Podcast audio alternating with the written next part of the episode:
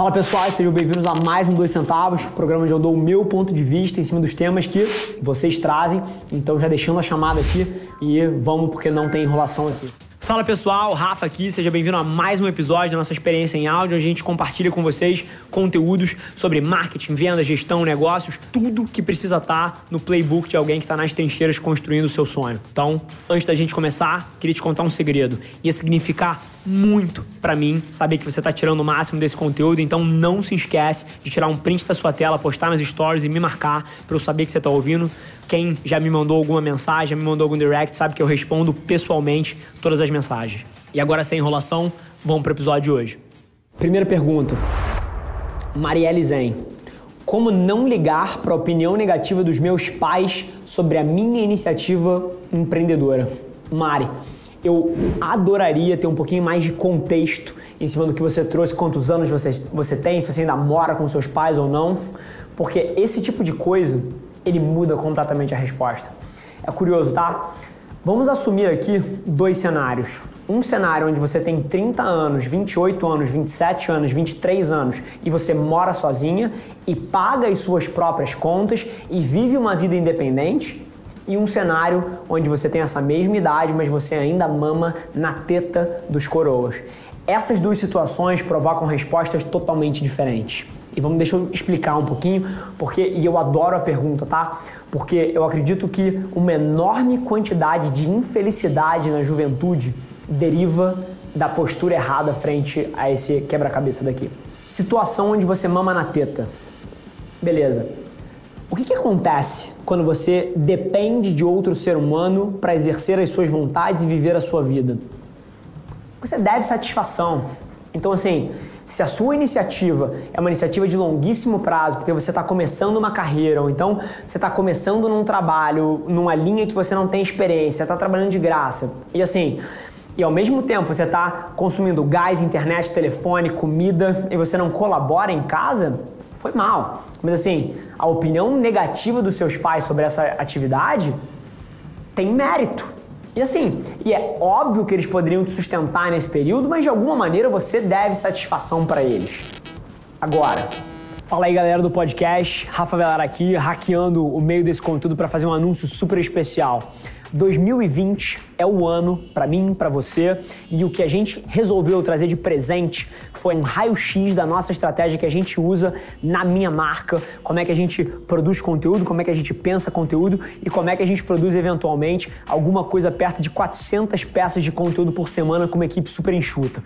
Tenho certeza que vai gerar um valor tremendo para você e para você ter acesso é super simples, tá? É só entrar lá no meu site rafavelar.com.br/2020, você vai ter acesso a tudo, não precisa botar um e-mail, não precisa converter, não tem essa baboseira de tentar te captar para um funil, não é nada disso. É simplesmente valor direto e reto para você. Então, rafavelar.com.br barra 2020 e depois vem no DM aqui me dizer o que você achou. Te espero lá.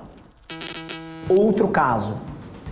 Se você é 100% independente, você está com a sua iniciativa empreendedora que talvez não esteja dando dinheiro ainda, mas você toca isso de 7 da noite até as 11 da noite ou de 7 da noite até 1 da manhã, quando você já foi para um trabalho, que é o que bota dinheiro no seu bolso e permite você sustentar esse seu sonho, assim, aí o ângulo é outro.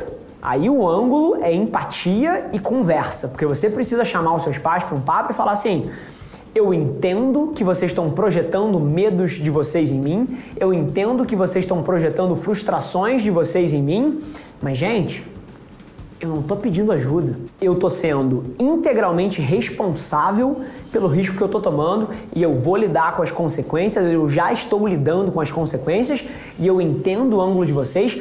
Eu entendo. E, e by the way, assim, os pais fazem isso por amor. Só que é uma forma torta de demonstrar isso, mas o que eles querem é tentar te proteger.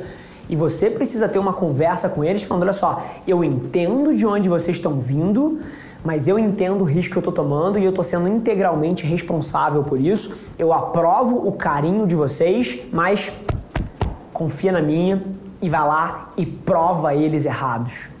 É curioso, tá? A pessoa mais importante da minha vida é a minha mãe. Eu devo tudo que eu sou, que eu tenho, que eu vou ser a ela. Acho que nada que acontecer na minha carreira é mérito meu, é tudo mérito da criação dela. Mas ela foi hiper contra. hiper contra o meu movimento de carreira mais importante, que foi ter saído do trabalho que eu, que eu tinha e ir para a empresa. Ela foi hiper contra. E aí é uma questão de você ter pulso e você ter coragem para peitar isso e falar: eu entendo de onde está vindo o medo dela, afinal de contas eu estava saindo de uma das maiores empresas do Brasil para ir para a empresa da família que estava falindo. Eu entendo o seu medo, mas eu vou te provar errado. E a forma que eu vou te provar errado vai ser construindo isso aqui de volta e tendo resultados fantásticos e que inclusive hoje em dia são resultados que mudaram o padrão de vida dela. Porque eu não fiquei rico crescendo na empresa da minha família, eu deixei os meus pais ricos. E essa história é uma história que pouca gente sabe. Mas a maneira que você conforta ela, e foi o que eu fiz, e eu falo de um lugar de propriedade porque eu passei por uma situação parecida, é conversa franca, chama no peito e entrega. Então, desse lado aqui, onde você não deve satisfação, você faz isso. E nesse lado daqui, a equação é outra. Se você quer começar a ouvir um pouco menos opinião dos seus coroas, você precisa parar de mamar na teta. E aí é curioso porque eu acho que você vai ser muito mais feliz a hora que você passar por essa transição. E eu entendo, tá? Eu entendo que se você mora numa casa confortável, que tem roupa lavada, que tem comida, que você não divide gastos, eu entendo que isso seja confortável mas eu acredito de coração que você deveria estar indo dividir um AP com seis amigas num bairro dez vezes pior do que o que você mora atualmente, mas essa liberdade que você ia ter de ser responsável pela sua própria vida e parar de ter que dever explicação para os outros vai gerar um nível de felicidade tremendo que vai parar de subtrair da sua autoestima, que vai te dar velocidade, mas é aquilo, é nessa hora que você vê quem quer de fato. Porque tem gente que só meio que quer. E você quer empreender, mas você quer empreender dentro dos confortos e das seguranças da asa do pai e da mãe. Aí é mole. Mas nesse cenário você vai ouvir e você tem que ouvir porque você não é independente. O seu sonho empreendedor é uma fantasia de uma pessoa mimada. Agora, se você está afim de fato, sai da casa dos seus pais, começa a ser responsável pela sua vida e empreende nas costas desse risco e dessa situação. Então, assim, esse é o playbook. Acho que tem dois cenários diferentes aqui e é uma tese que eu acho que liberaria felicidade em 90% das pessoas que sentem essa dor de terem que dever explicação para os outros. Mas assim, é nessa hora que a gente vai filtrar quem quer e quem não quer, e a vida é feita disso, esse é só um primeiro momento. Depois que você for para essa vida, aí a vida vai te testar se você quer de fato empreender, se você está disposta a abrir mão das coisas no curto prazo para imprimir o seu sonho no mundo. Mas essa é um pouquinho a forma que eu vejo, espero ter ajudado aí. Segunda pergunta, Mike, acabei de ser demitido e quero empreender. Por onde começo? Mike, cara, super empatia pelo seu momento, tá? Inclusive, uma das coisas que eu tenho falado mais no meu conteúdo é a situação que o Brasil vai passar e está passando, o, o, nível e o volume de desempregados num curto espaço de tempo nunca na história foi parecido. Crise de 2008, crise dos anos 2000, crise de 29, nada se pareceu com o que o coronavírus está fazendo. Então, assim, eu tenho muita empatia por você e eu sei que essa situação é uma situação que várias pessoas estão passando. Agora, eu não seria irresponsável nesse momento. Empreender uma coisa que precisa de fôlego de alguma maneira. E você precisa de uma maneira de cobrir a sua bunda enquanto você vai perseguir esse sonho. Qual é a forma certa que eu acho de empreender, tá? E eu falo isso de um lugar de propriedade, porque quando eu fui para a empresa da família e eu pude aceitar um salário quatro, cinco vezes menor do que eu ganhava no mercado para entrar numa empresa semi-falida para empreender, eu tinha uma pequena reserva. Depois, quando eu fui abrir a Lince Rádio, eu já tinha a Lince rodando e dando certo. Depois, quando eu fui abrir a Velar Mídia, eu já tinha essas duas dando certo. Depois, quando eu fui abrir a Cria, eu já tinha essas três dando certo. Então, todos os atos de empreender que eu tive foi eu tenho alguma coisa funcionando e eu começo a minha nova coisa no meu tempo livre. Em vez de assistir Netflix à noite, em vez de ir pro bar, eu uso o meu 8 da noite até as 10 da noite, ou até meia-noite, ou até a 1 da manhã, para construir a minha próxima coisa, sem deixar de levar em consideração o meu curto prazo. Então o que, que eu te falaria? Cara, Empreender é uma atitude extremamente arriscada, que inclusive se a gente fosse balancear o risco-retorno, é totalmente ilógico você empreender. Isso é uma coisa interessante da gente entrar um dia, mas não vou navegar nisso agora. O que eu faria? Buscaria o mais rápido possível um trabalho que te tome muito pouco tempo, cara, nem que seja ser porteiro e que possa botar um dinheiro no teu bolso. E assim, não é desmerecendo o porteiro não, tá?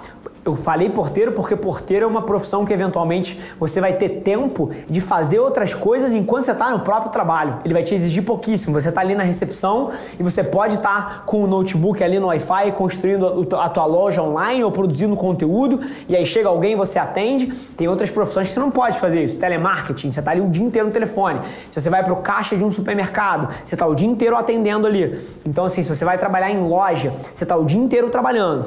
Tem certas profissões que talvez você cubra o teu curto prazo e você libere tempo para durante o trabalho dar um jeitinho de trabalhar no teu sonho ali de forma paralela. Agora, se o teu padrão de vida é maior, se você precisa de mais dinheiro, cara, arranje um trabalho de 8 às 5 que não te consuma fora desse tempo para você poder chegar em casa às 6 e meia, 7 horas e trabalhar de 7 às 11 no seu sonho.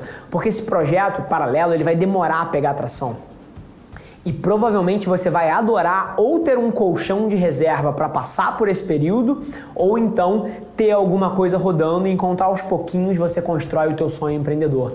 Então essa é um pouco a abordagem que eu traria, é você entender que existe um gap entre o momento que você começa a empreender e o momento que isso começa a botar dinheiro no seu bolso e se você se descuidar desse gap, você vai se colocar numa posição vulnerável. Então eu trataria curto e longo prazo ao mesmo tempo, conseguindo uma forma de botar dinheiro hoje no bolso que permitisse eu ter segurança e viver a minha vida e ao mesmo tempo me desse tempo para que eu pudesse trabalhar nesse meu projeto paralelo, nessa minha empresa, nesse meu ato de empreender ali na noite madruga. Então acho que esse é o mix, é o que eu fiz em todas as minhas empresas. Eu já tinha um trabalho, eu já tinha um negócio e eu começava os meus próximos negócios na interseção entre os 7 às 11 da noite e na interseção dos meus finais de semana. Então, eu acho que esse é um playbook que eu, inclusive, tenho muita propriedade para falar, porque foi o que eu fiz na minha própria vida e eu tenho certeza que pode gerar valor também. Boa! A gente se vê no próximo Dois Centavos. Esse foi mais um episódio da nossa experiência em áudio e como eu já falei, eu adoraria saber que você está gostando do que a gente está compartilhando por aqui. Então não esquece, se você está tirando valor desse conteúdo, ia significar o um mundo para mim, que você tirasse um print da sua tela, postasse no Stories me marcando e aproveita para ir na sua plataforma favorita também e deixar um rating de cinco estrelas e um comentário lá, ajudando a gente a construir essa comunidade tão vibrante que move o Brasil para frente através do empreendedorismo e que fala desse Brasil que dá certo. É um prazer ter vocês comigo e a gente se no próximo episódio do podcast.